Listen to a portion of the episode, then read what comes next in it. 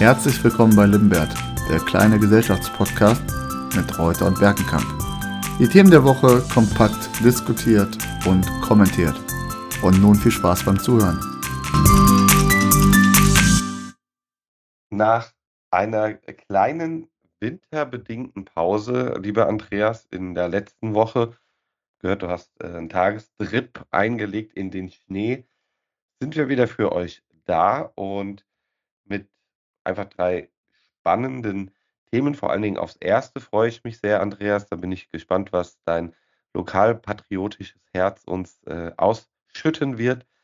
Und die zwei anderen Themen, ja, weiß ich gar nicht, ob ich mich auf die freue. Natürlich freue ich mich darüber, mit dir zu diskutieren, aber es sind ja Themen, die uns aktuell sehr bewegen, weil sie uns tatsächlich auch direkt betreffen. Ja, es sind wichtige Themen. Da wird es auch, sag mal, ich denke mal hoch hergehen, weil es inhaltlich wirklich interessant ist. Ich muss mich schon mal ein bisschen entschuldigen. Ich bin angeschlagen die Woche von der Stimme her. Erkältung, aber es hat nur die Stimme getroffen. Ist natürlich in unserem Job nicht ganz optimal und da kann sich die Stimme nicht so ganz erholen. Ist aber egal, das wird schon irgendwie passen. Ich habe übrigens ähm, Zeitung gelesen, mal wieder. Und äh, da war ein Thema, was wir, ja, was wir schon mal hatten, und zwar Thema Privatjet. Wer, hast du gelesen, wer der Privatjet-König ist? Nee, habe ich nicht gelesen, aber erklär mich auf. Äh, 2022, Privatjet-König Elon Musk, 134 Flüge und fast 2000 Tonnen CO2. Der kürzeste Flug hat nur sechs Minuten gedauert.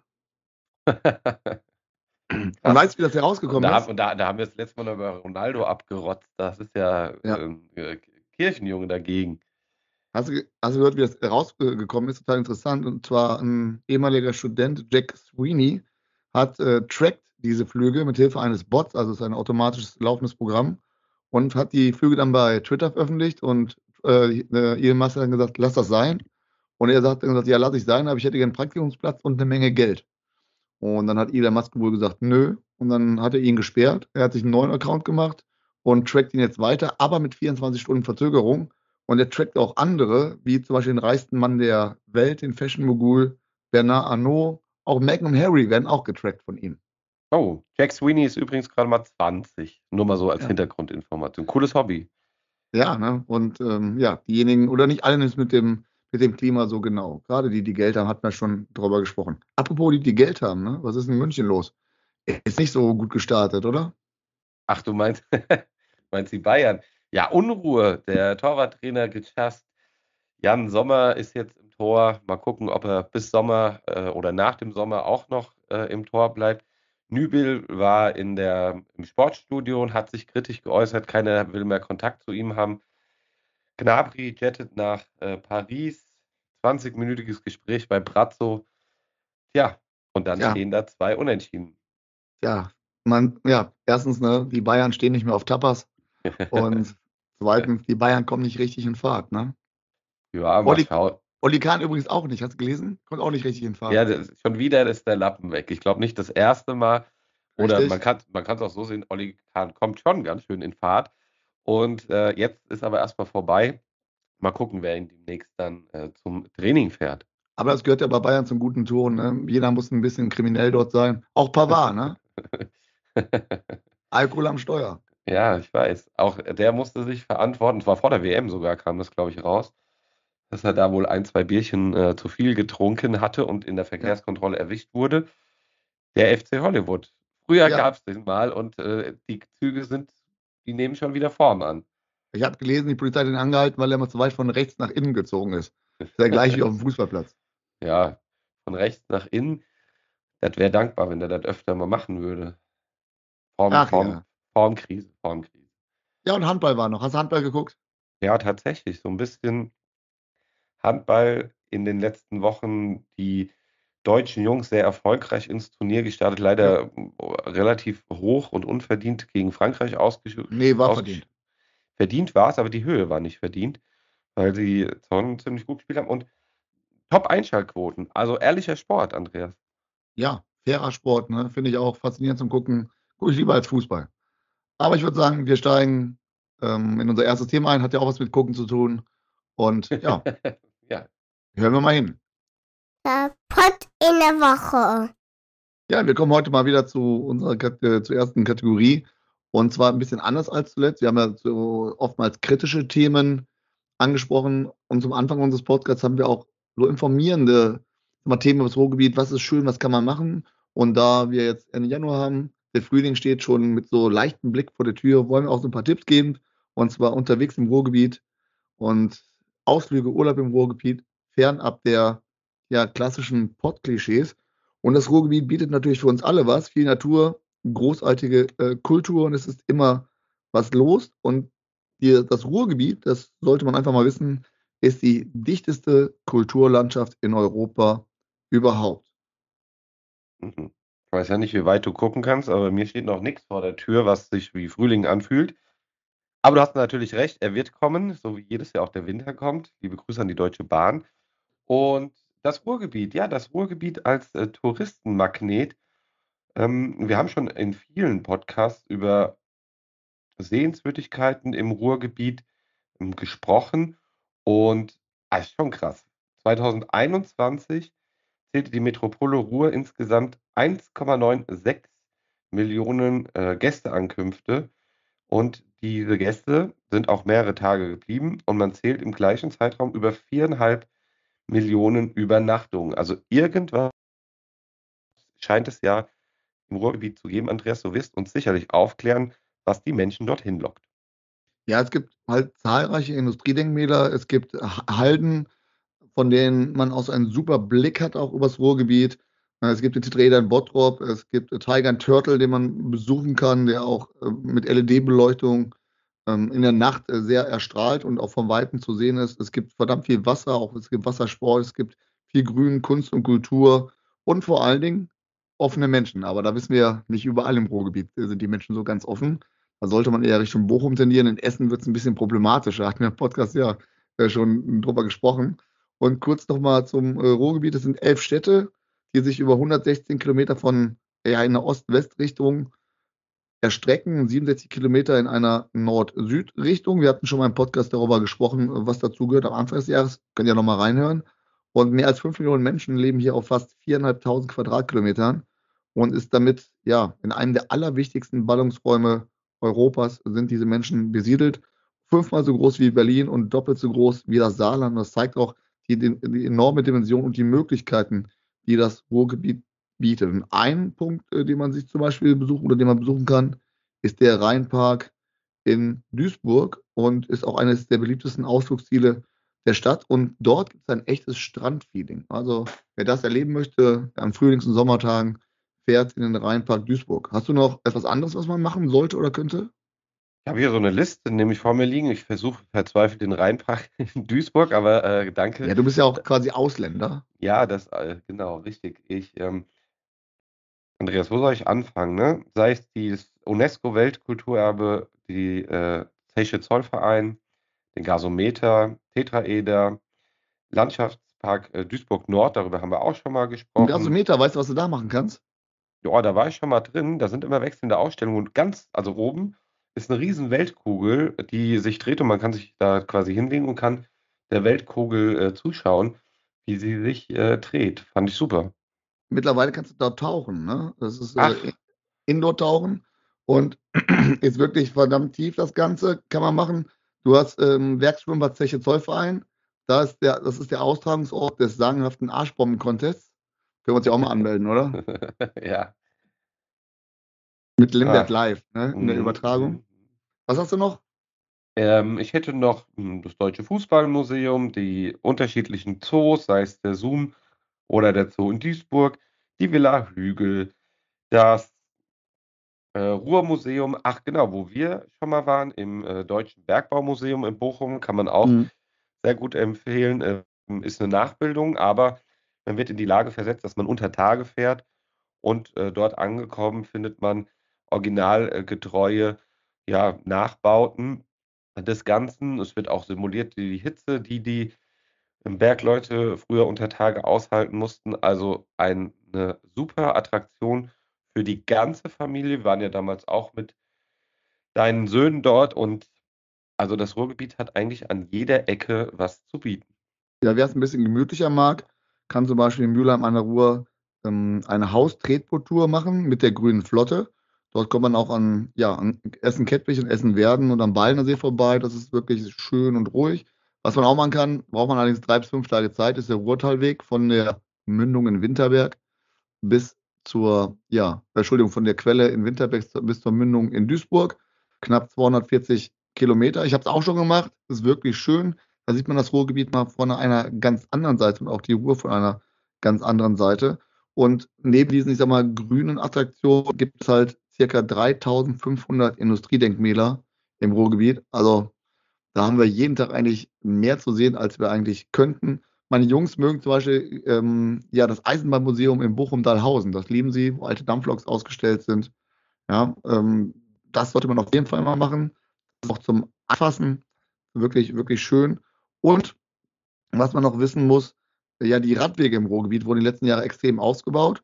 Ich habe ja gerade schon roter Radweg gesagt und die Radwege rot, äh, um, um, auch auf den Halden, die ich gerade schon angesprochen habe, wir haben ca. 250 Halden, sind eingebunden in das Radrevier Ruhr, also ca. 1200 Kilometer Radnetz. Ich finde, du machst das mit deiner unglaublich tollen, rauchigen Stimme heute äh, sehr gut, die Werbung fürs Ruhrgebiet. Und ich habe auch mal geschaut, wo kommen denn die Gäste her? Also wir haben viele deutsche äh, Gäste, aber die Gäste aus dem Ausland kommen vor allen Dingen aus den Niederlanden. Das liegt wahrscheinlich an der geografischen Nähe.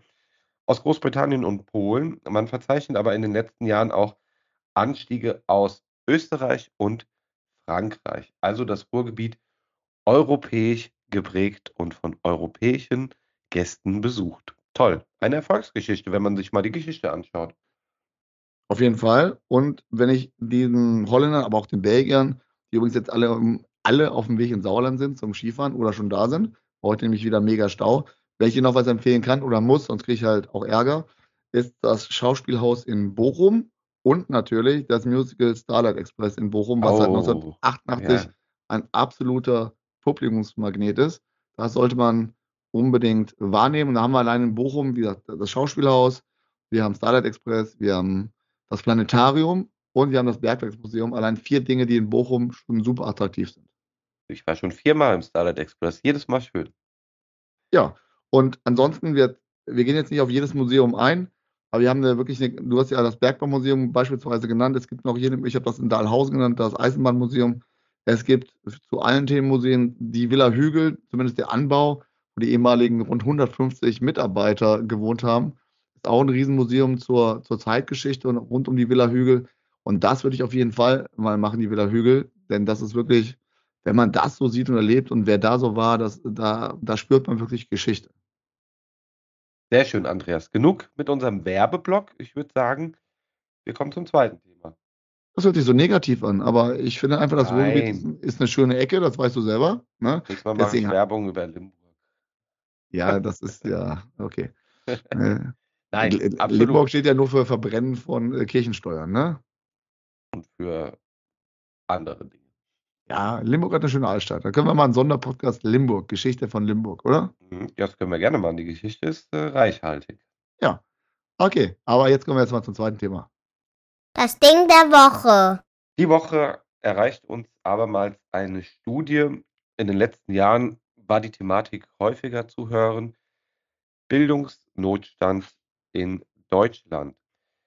Das Ganze hat auch eine lange Historie. Wir erinnern uns alle noch an die PISA-Berichte zurück, die Studien, die Ergebnisse. Oh Gott, was machen wir? Wie können wir die Bildungslücke zu den skandinavischen Ländern schließen? Da ging es auch noch um Inhalte. Ja, mittlerweile geht es nicht mal mehr um Inhalte, sondern es geht darum, wo kriegen wir denn die Lehrer her? In den kommenden 20 Jahren wird, die, wird der Bildungsnotstand aufgrund des Fachkräftemangels im Lehrerbereich sich nicht schließen lassen. Es gibt wunderbare und sinnvolle Empfehlungen, die hier abgegeben werden. Die Teilzeitkräfte sollen einfach nicht in Teilzeit arbeiten, sondern mehr Stundenumfänge unterrichten. Aber die beste Lösung ist eigentlich, die pensionierten Lehrer wieder aus ihrem eigentlich schon wohlverdienten Altersruhestand zu holen. Da dachte ich mir, ich finde, wir haben es ja teilweise schon, und wir sind jetzt noch nicht, also ich zumindest bin noch nicht so alt, dass äh, wir da auch schon gewisse Generationenunterschiede zu den heutigen Schülerinnen und Schülern verspüren, dass sie auch auf einer ganz anderen gesellschaftlichen Ebene argumentieren oder handeln und es für mich schon teilweise interessant ist, das Ganze nachzuvollziehen. Und da frage ich mich, soll man den Lehrer, der vielleicht Mitte 60, Ende 60 ist, nochmal in den Schuldienst rufen? Ist das sinnvoll? Nein. Ja, also ob sinnvoll ist oder nicht, die meisten haben ja keinen Bock. Ja. Und die sind ja, ja. die sind ja froh, wenn sie raus sind. Und das muss man auch mal deutlich sagen, das hat weniger was mit den Schülern zu tun, sondern hat viel was mit dem System zu tun und mit der, mit, dem, mit der ganzen Mehrbelastung und auch teilweise mit gesellschaftlichen Veränderungen und auch mit Anspruchserwartungen von Eltern. Also am wenigsten hat das, das, äh, hat das etwas mit den Schülern zu tun. Und ich frage mich, du hast jetzt schon zwei Vorschläge genannt und ich nehme noch mal eine Zahl zu denen, die, die du gerade genannt hast. Bis 2025 fehlen 20.000 Lehrer. Das ist ja relativ kurzfristig. Und mir kommt es so vor, was jetzt die Kultusministerkonferenz machen möchte, ist so wie so ein offener Beinbruch, wo drei Pflaster draufgeklebt werden, in der Hoffnung, wir werden schon überleben. Und das wird nicht funktionieren. Berlins Bildungssenatorin Astrid, äh, Astrid Sabine Busse ist die Vorsitzende in diesem Jahr in der Kultusministerkonferenz. Die hat diese beiden Forderungen schon aufgestellt, die du gerade gesagt hast. Wobei man sagen muss, mit der Teilzeit, die Lehrer sollen ja gezwungen werden, so wurde es formuliert, weniger Teilzeit arbeiten zu können, außer die, die kleine Kinder haben. Da gibt es dann Sonder, äh, Sonderregelungen. Ähm, und damit sollen, ja, es gibt bundesweit 447.000 Teilzeitbeschäftigte und so könnten 205.000 Vollzeitstellen gewonnen, äh, gewonnen werden. Und ja, die, die Sabbatjahre sollen eingeschränkt werden und die Ruheständler hast du schon angesprochen. Ja, man könnte auch sagen, es soll die Belastung erhöht werden in einem Bereich, ähnlich wie in der Pflege, wo die Belastung schon ja, relativ hoch ist. Und dann soll noch, ja, es soll noch Quereinsteiger und Studenten sollen auch noch rein ins System. Viel mehr Studenten bis 14 Stunden unterrichten. Und, das fand ich auch sehr faszinierend, was rechtlich gar nicht möglich ist, sie sollen die Kollegen entlasten und Kolleginnen, indem sie Klausuren korrigieren. Hättest du als Student Klausuren korrigieren können? Natürlich. mich, mich, also mich wundert dass es das, hier, da wird noch eine Sache gar nicht aufgerufen. Was denn? Wieso soll denn nicht ein Oberstufenschüler kurz vorm Abitur einfach in der fünften Klasse für einen Unterricht eingesetzt werden? Ja, das wäre doch mal was, hä? Das, ja, das ist sogar besser als der Vorschlag, ja. der, der, noch gemacht wird von der KMK, also der Kultusministerkonferenz. Ja. Und zwar, das ist nett formuliert, aber wenn man überlegt, was das heißt, ist eine Frechheit. Ältere Schüler sollen selbstständiger lernen, in sogenannten Selbstlernzeiten, mit Skripts und Linksammlungen, also eine Art Selbststudium. Und die Ultima Ratio ist dann nur mehr Kinder in eine Klasse, also 35 oder 38, was weiß ich, um Personal zu sparen. Das heißt, ihr Oberstufenschüler, ihr seid ja schon gut, also ihr könnt selbstständig lernen, hier ist das Material, viel Erfolg auf dem Weg zum Abitur. Ja, das ist doch, kein, ist doch keine Politik. Hat nicht lange gedauert und äh, man konnte lesen, blanker Hohn und Wut. Die Lehrerverbände haben natürlich auf die Vorschläge der KNK nicht so erfreulich ähm, reagiert, wie es vielleicht erhofft wurde. Und tatsächlich, wenn wir dieses Problem angehen wollen, de facto haben wir im Moment keine Lösung. Ja, ja. Man, ich sag mal, man hätte schon eine Lösung, nicht schnell, aber auch perspektivisch. In NRW kann man nur noch an fünf Standorten Lehramt studieren. Es müssten mehr Studienplätze eingeräumt werden, bundesweit. Man kennt doch die Zahlen. Man kennt die Zahlen der geburtenstarken oder überhaupt der Jahrgänge. Man kennt die Zahlen der Lehramtsstudenten und dementsprechend könnte man das mal politisch abstimmen, äh, wenn die Kompetenz da wäre. So, und das muss halt gemacht werden, weil es kann ja nicht sein, die GW bezeichnet das Ganze auch als Symptombekämpfung und mehr ist es auch nicht.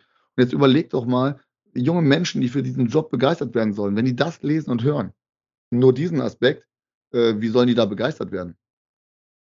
Ich glaube, ich schreibe mal der KMK, der Schülerlehrer. Ja, und dann kommt ja noch die zweite Komponente dazu, wenn jetzt darüber gesprochen wird, Lehrer sollen nicht mehr verbeamtet werden. Was hältst du davon? So, ach so, ja, das Thema, das ist ja ein Thema, da reden wir ja schon seit Jahren drüber, haben wir auch eine unterschiedliche Auffassung ähm, zum Beamtentum als Lehrer. Wenn es kein Beamtentum ähm, mehr gibt oder wenn es jetzt äh, beispielsweise eingestellt werden sollte, müsste man vor allen Dingen erstmal an die Finanzierung herangehen, weil es ist de facto noch immer so, dass wir hier eine Ungleichheit haben. Also ein angestellter Lehrer verdient an vielen Orten weniger als der verbeamtete Lehrer, trotz gleicher Ausbildung. Diese Brutto Lohn oder netto? Brutto diese, oder netto? Das, was rauskommt, Andreas. Netto. Okay. Netto. Und da sollte man oder da muss man auf jeden Fall ähm, die Lohnlücke schließen, sodass es ähm, genauso attraktiv ist. Ich bin ja ein Verfechter dafür, dass ähm, Lehrer grundsätzlich nicht verbeamtet werden müssten. Du, glaube ich, siehst das nicht so. Und führst auch deine Argumente dafür an. Ja, hundertprozentig, weil ich, ähm, natürlich, jetzt kann man sagen, ja, der ist ja verbeamteter Lehrer, ist ja klar, dass du so argumentiert. Ich möchte folgende Dinge auf der einen Seite zum Überlegen geben, und das wird ja auch öffentlich äh, dann gesagt, die Pensionslasten werden immer größer, wenn wir vor allem über Pensionen sprechen. 2021 musste der deutsche Staat 77,28 Milliarden Euro aufwenden, das sind Steuergelder. Und es kommen ja immer mehr Pensionäre hinzu. Und der Rentenexperte Bernd Raffelhüschen hat gesagt, Beamtenstatus abschaffen, nur noch wirklich für zentrale Bereiche, Justiz, Polizei, Finanzverwaltung, da macht eine Verbeamtung Sinn. So, jetzt machen wir uns mal ganz faktisch. Er hat gesagt, andere Länder haben es ja vorgemacht und er nennt die Schweiz. Da habe ich mich sofort gefreut, als er die Schweiz nämlich genannt hat. Bei uns ist es so, dass ein Staatsdiener 71,75 Prozent des letzten Bruttogehalts als Pension bekommt. Jetzt kann man sagen, das ist natürlich deutlich zu hoch, was man aber nicht vergessen darf, als nur eine Komponente. Im Alter müssen alle verbeamteten Lehrer die private Krankenversicherung, die dann nicht günstig ist, weiterzahlen, weil sie vorher keine Möglichkeit haben, sich gesetzlich zu versichern. Und mich nervt es immer, dass Dinge verglichen werden, die überhaupt nicht so funktionieren. Carsten Lindemann hat es ja auch gesagt, das Beamtenwesen muss in Deutschland grundlegend überarbeitet werden. Aber die Schweiz ist doch, jetzt machen wir ganz faktisch, unterscheidet sich von Deutschland, weil es im OECD-Durchschnitt wird in Deutschland im Bildungsbereich besser bezahlt. Aber wenn wir, wenn wir konkret die Schweiz nehmen, die bezahlen im, im Bereich Erziehung und Unterricht nämlich deutlich besser als zum Beispiel Deutschland wir nehmen mal über alle Stufen hinweg gesehen das Lehrerpersonal. Das mache ich mal ganz kurz. Wir starten so mit 50.000 Euro in Deutschland, wenn mhm. wir anfangen. Dann nach 15 Jahren haben wir ca. 60 und nach äh, zum Ende, wenn man Oberstudienrat ist, muss man ja auch befördert werden, 65.000. Die Schweizer starten schon mit 83.000 Euro, also ca. 90.000 Franken. Und es ist nicht selten, dass sie am Ende, ich mache es kurz, mit 170.000 Franken in Pension gehen. Jetzt kann man natürlich Folgendes sagen zur Schweiz. Ja, hm? das sind die Schweizer, die machen das halt so. Die haben generell einfach ein höheres, äh, 'n höheren Lohn. Was kann man noch so sagen? Ja, das ist genau das Argument, äh, was Ja. ich mir, äh, immer in solchen Diskussionen anhören muss oder was ich dann kenne. Das Gehaltsniveau ist äh, größer und da sind wir Sozialwissenschaftler natürlich kompetent und nehmen das Medianeinkommen, also das ne, das mittlere Einkommen über alle akademischen Berufe hinweg. Und das ist in der Schweiz etwas mehr als 100.000 Franken brutto übrigens. 100.000 Franken. Und Lehrer verdienen nach einigen Jahren mehr als der akademische Durchschnittsschweizer. Und in Deutschland erhalten Lehrer kaum mehr als das Durchschnittsgehalt einer Person mit ähnlicher Ausbildung in anderen Berufen. Also wenn man so ein System doch bitte vergleicht, dann muss man sich da auch ehrlich machen und nicht immer diese Rosinenpickerei. Äh, Denn die Frage ist ja, wenn Lehrer nicht verbeamtet werden, dann muss der Staat oder das Land doch Folgendes machen. So, es muss eine Rentenversicherung geben, es muss eine Arbeitslosenversicherung, eine Krankenversicherung geben, es muss Aufstiegsperspektiven und dementsprechend Gehaltserhöhungen geben. Was kostet das denn alles im Verhältnis zu den Pensionen? Ja, wahrscheinlich werden die Kosten höher, wenn du so ähm, argumentierst.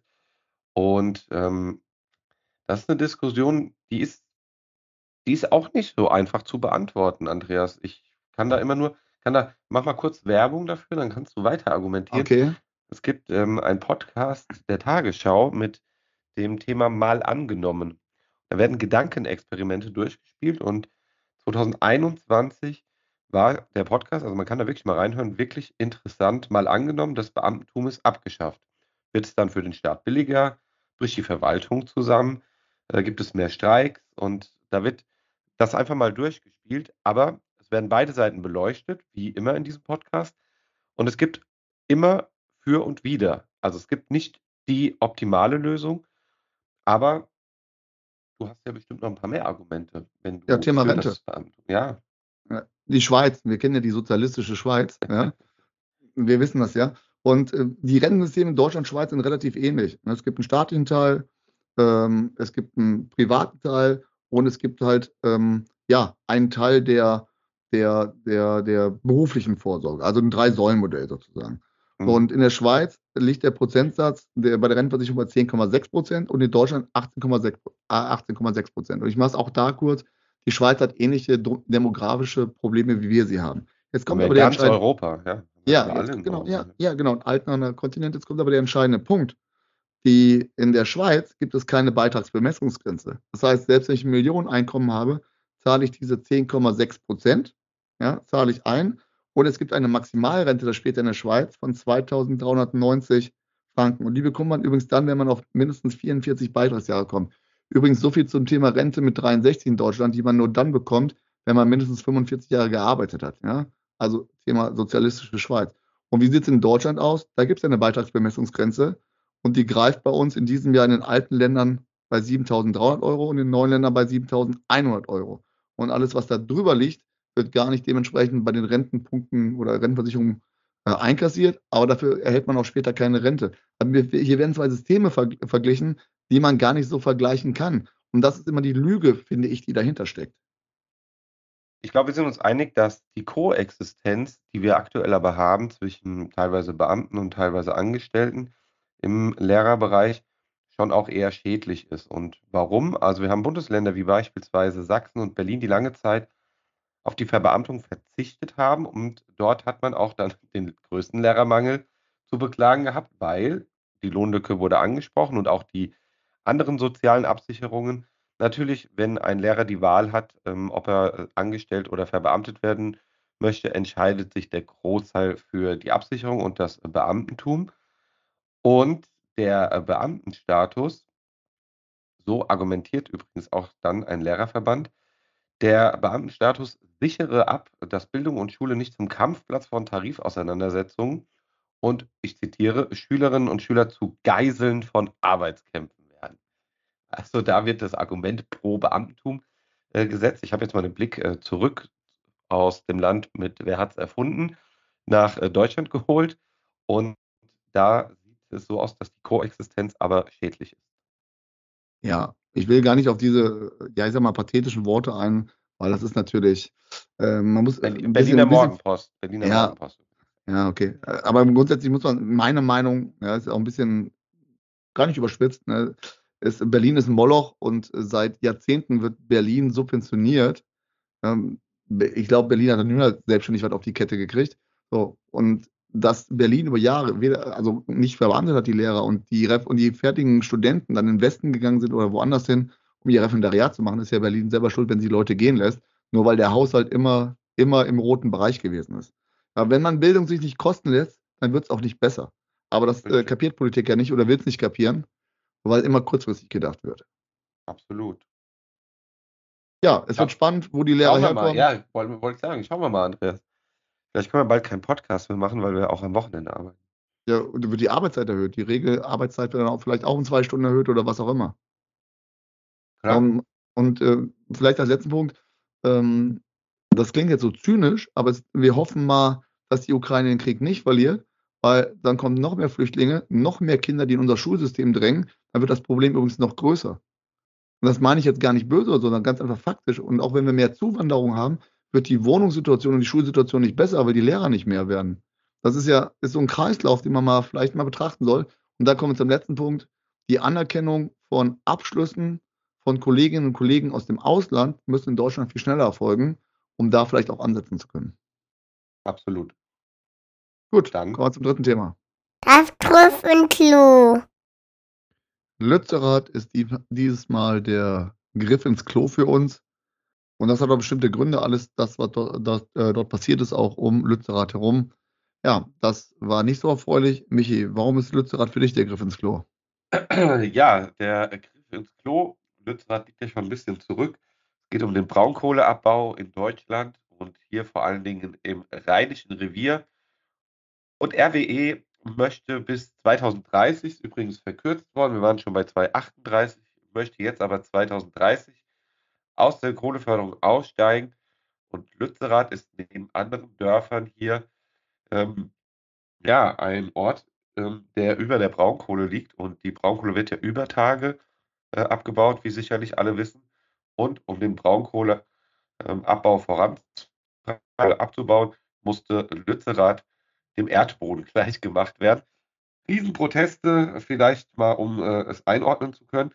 1970 wohnten in Lützerath 105 Menschen und im Jahr 2010 waren es noch 55 und 21 waren es 11 Menschen. Also es ist nicht nur Lützerath, sondern es gibt auch andere Städte dort, die umgesiedelt werden und äh, neu aufgebaut wurden. Und die Klima, ja, wie nennen wir sie? Die Klimaanführerin Greta Thunberg hat äh, aufgerufen zum Protest und es kam tatsächlich zum Protest der Klimaaktivisten.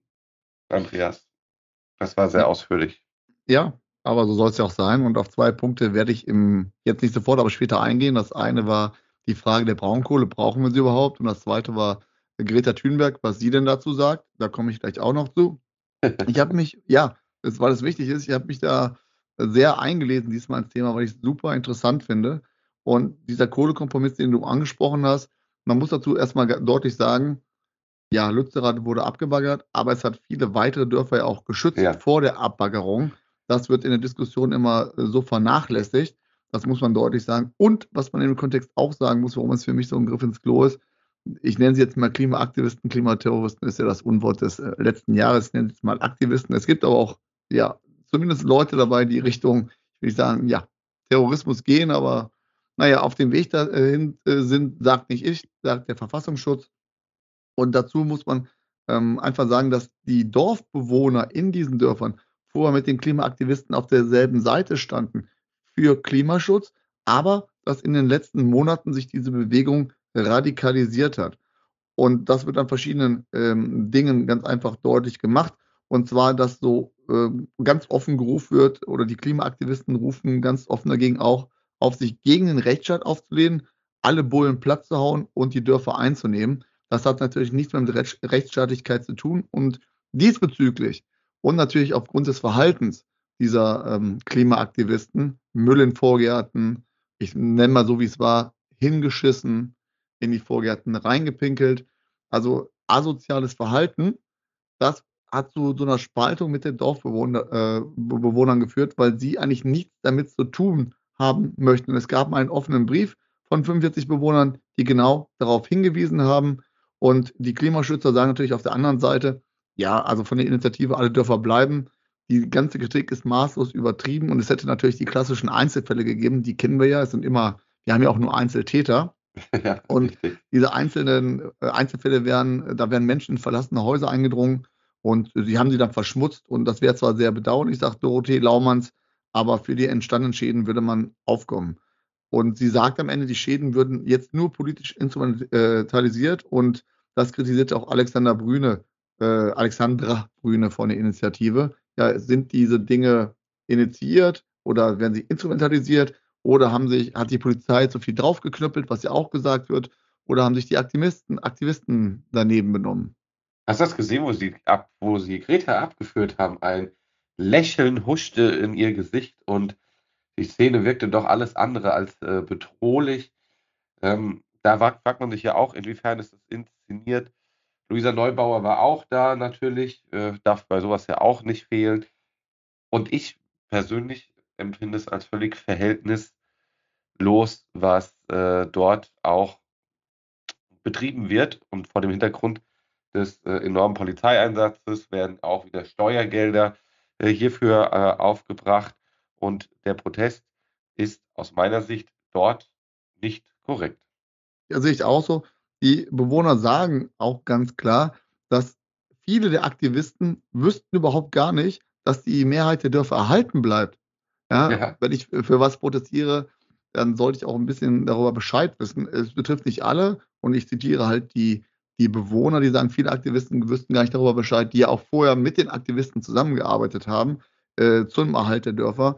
Und sie sagen auch, in mehreren Nächten ist es einfach passiert, dass Vermummte durch die Orte gezogen sind, Scheiben eingeschlagen haben, Böller geworfen haben und Wände beschmiert haben.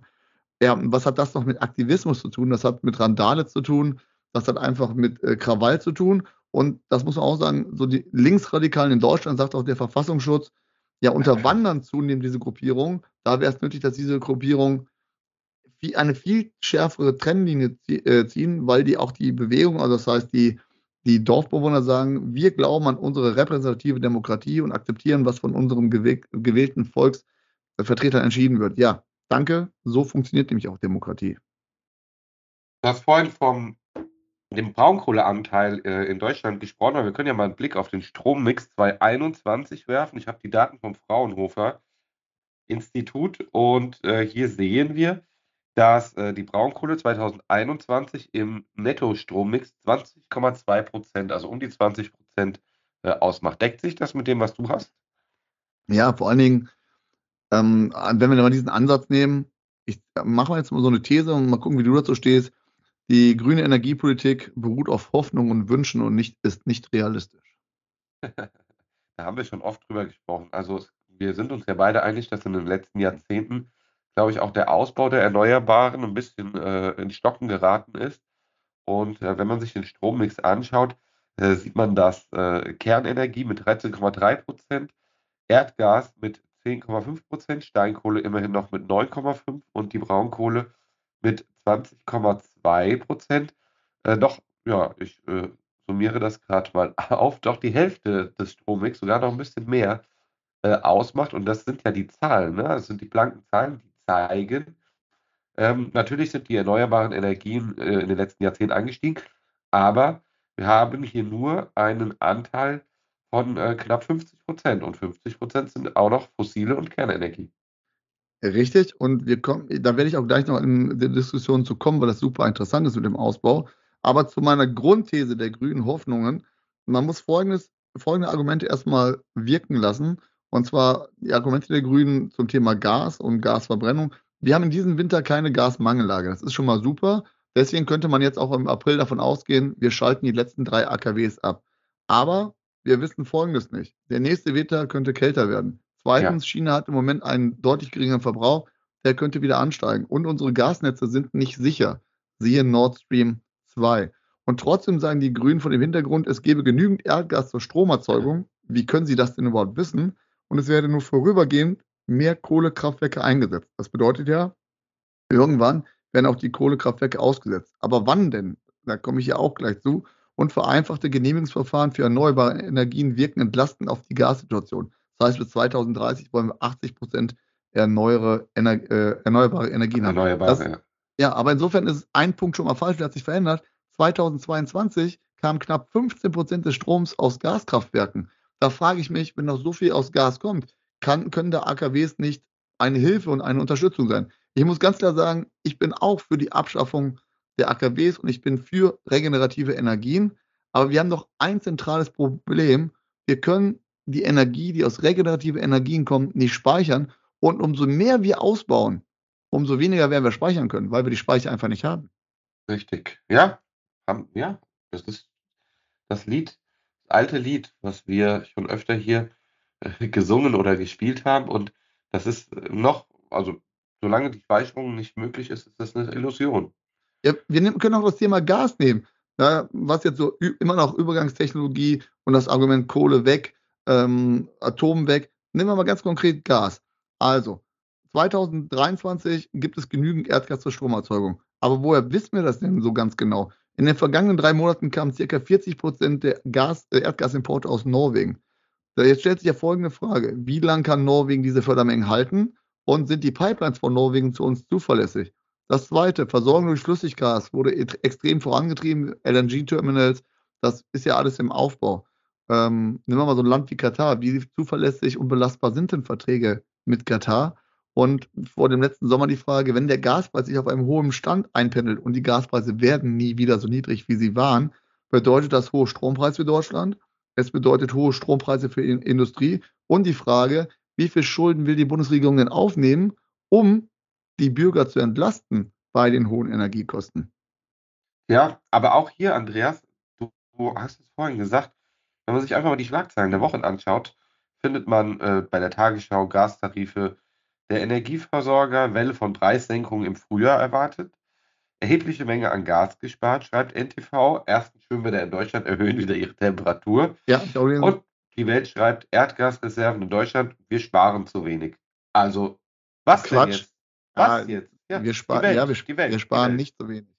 Ja. Sobald man ein paar Tage kälter ist, heißt ja wieder, wir verbrauchen zu viel Gas. Das ist nun mal, äh, wenn es kalt ist. Ich will aber nochmal zurück auf dieses Gas- und Strom-Thema an der Stelle, weil ich glaube nicht, dass wir zu äh, viel Strom, äh, zu viel Gas verbrauchen. Der Winter äh, ist gefühlt äh, noch nicht vorbei, ist bald vorbei. Wir werden keine Gasmangellage kommen. Aber ich will nochmal zu Sonnen- und Windanlagen kommen, die beschleunigt ausgebaut werden sollen. Und zwar im Sommer und am Mittag, da herrscht die meiste Sonne, der meiste Wind. Da werden aber am häufigsten diese Anlagen abgeschaltet, weil zu viel Strom im Netz ist. 2022 wurden 6000 Gigawattstunden abgeregelt, also rausgenommen, weil es keine Speicher gibt. Und gerade Sommer und mittags wäre die Energie schön billig. Und das zweite Problem sind sogenannte Dunkelflauten im Winter. Ja, wenn, so wie jetzt, ist halt zehn Tage relativ wenig Sonne. Da können wir auch wenig einspeisen. Grundsätzlich, dann ist die Frage des Windes wieder weht. Also wir brauchen diese Speicher. Und wir haben ja schon mal über Speicher gesprochen vor ein paar Wochen im Podcast. Ja, richtig. Ist ja quasi in den Kinderschuhen. Und die gegenwärtige Speicherkapazität in Deutschland für elektrische Energie sind circa 40 Gigawattstunden. Das sind hauptsächlich Pumpspeicherwerke und die Batterien, die haben sogar nur eine Gigawattstunde. Da sieht man mal, was wir noch erreichen müssen. Und damit jeder, der zuhört, das auch versteht, um im Sommer eine Nacht zu überbrücken, benötigen wir aber mindestens 400 Gigawattstunden. Also das Zehnfache von dem, was wir bisher haben. Und bis zu 10.000 Gigawattstunden werden benötigt, um im Winter zehn Tage Dunkelflaute auszugleichen. Und was brauchen, wenn aber Wind und ähm, Solar das nicht liefert, was brauchen wir dann? Ah ja, das Ah. konventionelle Energie. Ja, Gas, Kohle, Eier Atom. brauchen wir auch.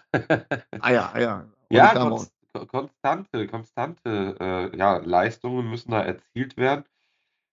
Und wenn man sich das mal anschaut, die Windenergie hast du ja gerade eingeführt. Wir haben in äh, Deutschland knapp äh, 30.925 äh, Windanlagen. Davon haben wir 29.400 äh, onshore und der Rest ist offshore auf der Nordsee. Und du hast es gesagt, es gibt Phasen, da muss man die Windräder abstellen, obwohl die günstigen Gegebenheiten sehr gut sind. Aber es kann nicht eingespeist werden. Ja, findest du an der Stelle richtig, weil vor dem Hintergrund der Zahlen, die ich gerade genannt habe, ist klar, wir brauchen andere Kraftwerke. Ja. Würdest du AKWs bevorzugen oder die Kohlekraftwerke? Äh, ich hatte das, glaube ich, schon mal gesagt, dass ich der äh, AKW-Technologie, also der Kernkraft, ähm, nicht so negativ entgegenstehe, wie äh, das vielleicht ein Großteil der Bevölkerung macht. Und äh, wenn ich die Wahl hätte, würde ich mich für Kernkraft entscheiden. Ja, da bist du ja bei Greta Thunberg. Ne? Greta, Thun ja, Greta Thunberg hat auch gesagt, die AKWs laufen lassen besser als Kohle. Und das zeigen auch die Zahlen.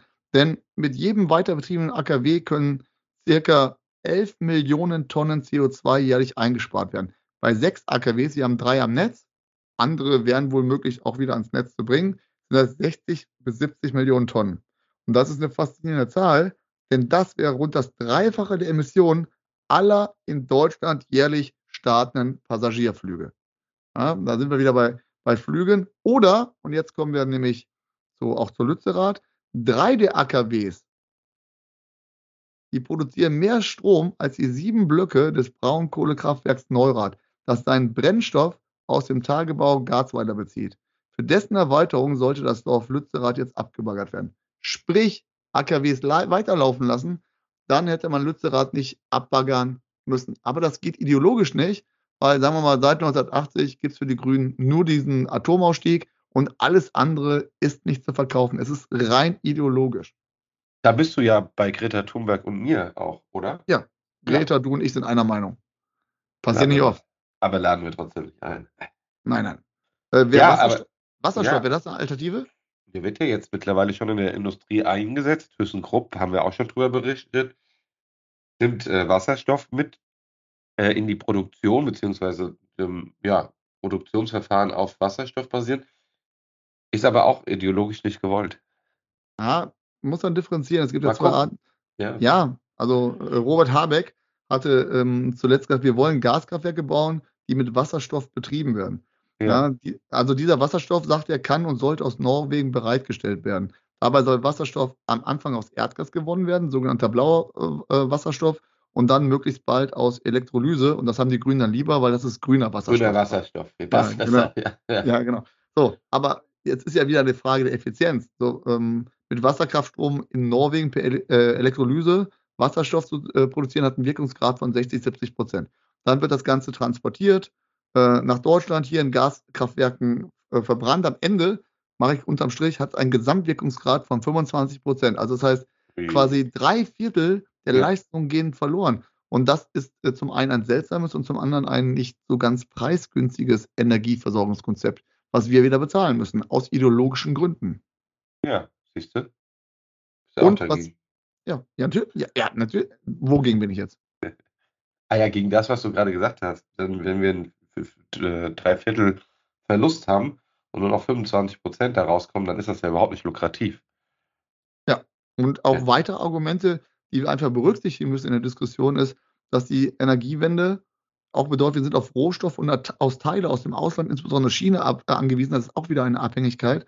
Und der Ausbau regenerativer Energien hängt natürlich an den Hochleistungstrassen, die gebaut und umgebaut werden müssen. Und äh, wie lange dauert das? Sind wir 2030 fertig? Nein. Nee, das ne? Ist äh, nicht so schnell realisierbar. Ja, und da fragt man sich natürlich, also für verantwortungsvolle Politik, warum ignorieren das die grün geleiteten Ministerien oder warum verdrängen sie das? Oder zumindest, das ist meine Mindesterwartung, warum wird nicht sachbezogen, ideologiefrei darüber diskutiert? Was meinst du? Andreas, es passt nicht in die, in die Partei. Und ähm, du hast schon recht, es wird lieber heute emotional und ja, Moral wird immer vorgeschoben als Argument. Die nackten Zahlen beziehungsweise eine ähm, ordentlich geführte Diskussion ist in der Politik leider oftmals gar nicht mehr so möglich. Es wird vieles ja extrem dargestellt. Es gibt nur Schwarz-Weiß. Es gibt keine Meinungen, die irgendwo dazwischen liegen. Wenn es die Meinungen gibt, die dazwischen liegen, und jetzt sind wir mal wieder bei der Partei, dann wird immer versucht, einen gewissen Mainstream herzustellen. Und oftmals sind diese emotionalen und moralischen Fragen, ähm, die sind nur mit Ja oder Nein zu beantworten. Also wir sind quasi für den Atomausstieg. Es gibt keine Alternative. Und das ist falsch. Aber so funktioniert im Moment die Politik, habe ich das Gefühl. Ja, aber auch eine andere Zahl. Vom 10. bis zum 12. Dezember 2022 lieferten alle Wind- und Sonnenkraftwerke zusammen sogar nur so viel Strom wie die drei verbliebenen AKWs. Also nochmal, ohne Speicher können wir die Energiewende vergessen. Und was man ja auch immer so ein bisschen vergisst, wir reden über den Stand jetzt, in Zukunft, was E-Mobilität äh, beispielsweise angeht, was die Umsetzung in Unternehmen angeht, wo mehr ähm, Strom gebraucht wird, das wird ja alles noch wachsen. Wir bräuchten viel, viel mehr Speicher. So, das ist völlig unrealistisch, diese Ziele zu erreichen. Aber es gibt ja eine Wirtschafts- äh, und Ökologie-Expertin, die sagt ja immer, es ist alles zu machen. Wer denn? Ja, Claudia Kempfert. Ja. Auch die war unter der Woche noch bei Markus Lanz. Ich komme mir wirklich nicht mehr an, wir haben fast die Ohren geblutet. Und das ist natürlich so ein Wechselspiel. Ähm, sie ist grün und kennt sich einigermaßen im Thema aus. Und sie kennt sich vor allem damit aus, was die Grünen gerne hören. Und sie sagte letztens, wir haben Speichermöglichkeiten noch und nöcher. Aber eine Antwort ist sie äh, schuldig geblieben. Und zwar gesagt, wann und wo. Schreib doch mal. Ja. Also sie hat ein Buch geschrieben, hat sie gesagt. Sie hat, Ah, ja. ein, ja, sie hat ein Thema über das Buch geschrieben, weil ja sonst keiner darüber spricht. Dann Ja. ist es wichtig. Ja, warum soll man auch über Utopien sprechen? Also das ist ja kein Wunsch was. Ich bin für die Energiewende, ich bin für die Abschaffung von Kohle und AKWs, aber Step by Step. Und es muss doch, es muss doch funktionieren und es, Energie muss doch bereitgestellt werden. Jetzt kann man natürlich sagen, ja, okay, wenn wir keine Speicher haben, kaufen wir ein aus Polen und aus den sicheren Kraftwerken aus Frankreich. Haben wir doch auch schon drüber gesprochen, ne? was so im europäischen Kontext geschieht. Äh, Italien bezieht jetzt oder hat einen Vertrag mit Libyen äh, geschlossen, um Gas Okay. zu äh, bekommen. Also ist ganz interessant, ne? Gibt keinen europäischen Einheitsweg. Da übrigens, da macht jeder sein eigenes Süppchen. Ja, das war ja zunächst bei, ne? Wenn es drauf ankommt, ist das halt so. Ja. Das haben wir damals auch bei den Corona-Impfstoffen zunächst gesehen, aber dann hat man sich ja doch einigen können. Ja, auf jeden Fall, was jetzt notwendig wäre, wäre eine offene, sachliche Diskussion, weil es ja auch große Teile der Bevölkerung, die wollen günstige Energie haben und die Weiterverlängerung der AKWs vorübergehend, nicht komplett. Ich glaube, das ist auch die Angst der Grünen, dass man sagt, okay, wir setzen weiter auf Atomenergie. Wäre jetzt notwendig, darüber wirklich äh, zu diskutieren. Aber mit den Grünen gebe ich dir vollkommen recht. In der Regierung wird es nicht funktionieren. An der Stelle sind sie nicht regierungsfähig oder werden es in Zukunft nicht mehr sein, weil die Basis sich dann verraten fühlt. Gut, ich fühle mich auch verraten, Andreas. Wir sind am Ende. Du hast, Also für den, mit dem Podcast, nicht, nicht so. Ne? du Also, hast, äh, hast äh, dich sehr gut vorbereitet und äh, ganz interessantes, spannendes letztes Thema. Und ich freue mich, wenn wir uns nächste Woche wiedersehen. oder zumindest hören. Ne? Ja, ja, wir sehen uns ja auch. Ja, es ist aber auch nur mal zum Abschluss auch nochmal wichtig zu sagen, es ist, wird alles immer teurer und euch flattern ja auch wahrscheinlich jetzt Schreiben der Versicherung rein. Ich habe jetzt von der Gebäudeversicherung, die schön zugeschlagen hat beim Aufschlag, weil sie sagt, es wird alles teurer. Also es gibt ja keinen Bereich mehr, wo nicht die Inflation durchschlägt. Und Energiekosten ist natürlich das, wo wir zwar etwas einsparen können, aber wo es am Ende bezahlen müssen, weil es eine Existenzgrundlage ist. Und deswegen ist es ja so ein wichtiges Thema. Brauchst dich nicht zu rechtfertigen. Ich habe es begründet. Ja. Rechtfertigen muss ich mich nur zu Hause. Dann, lieber Andreas, wünsche ich dir ein schönes restliches Wochenende und wir hören uns nächste Woche. Bis dahin. Bleibt Ciao. gesund, bleibt kritisch und informiert. Tschüss zusammen. Oh, endlich hat er wieder den Satz gesagt. Tschö. Das war Limbert. Wir bedanken uns für die Musik im Intro bei Ronald K. Mehr Musik auch für deine Projekte findest du unter ronaldk.de.